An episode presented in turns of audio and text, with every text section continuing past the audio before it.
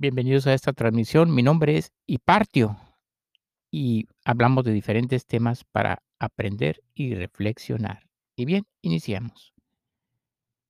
Amigos, el día de hoy estamos frente a un escrito. Se trata de la Odalía 232 y dice así. Atentar de toda forma y modo contra la mujer es un crimen solo superado por el infanticidio y la ley lo cobra. Sin la mujer, el eterno plan de la creación no sería. Por lo tanto, atentar por quien puede dar vida es atentar también directamente contra una ley mayor, por lo que su falta se cobra doble y del tamaño de la ofensa. Si bien el espíritu no tiene sexo, y muchas veces pagamos encarnando en mujer lo que hicimos como hombres en anteriores existencias, se hace un círculo vicioso y pareciera que el dolor nunca terminaría. Violentar a la mujer, quitarle la vida, es el producto de la inmoralidad del varón, que se ha convertido en un ser degenerado porque la moral inculcada por los grandes maestros no ha sido escuchada. Desde que se creó la primera religión, inició una lucha por someter a la mujer, quien siempre ha sido más moral que el varón por su cargo de madre.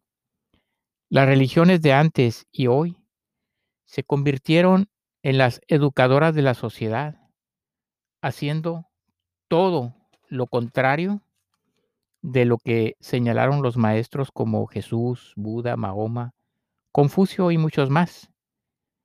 Esta hipocresía e inmoralidad pasó al pueblo y de nada sirvieron las advertencias y llamadas de atención de la esposa, de la madre, de la hermana.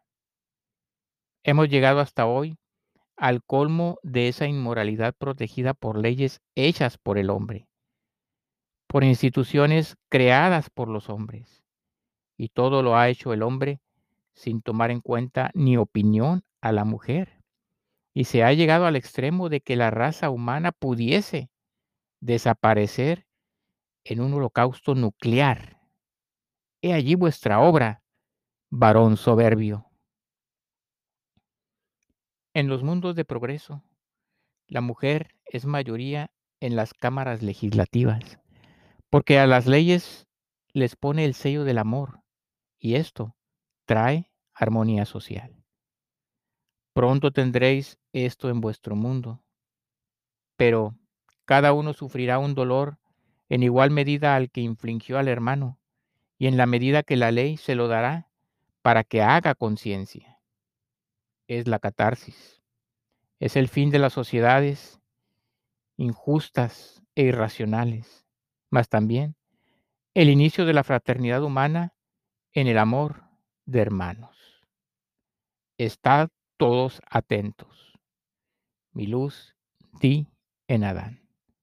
Y aquí, amigos y amigas, termina este escrito.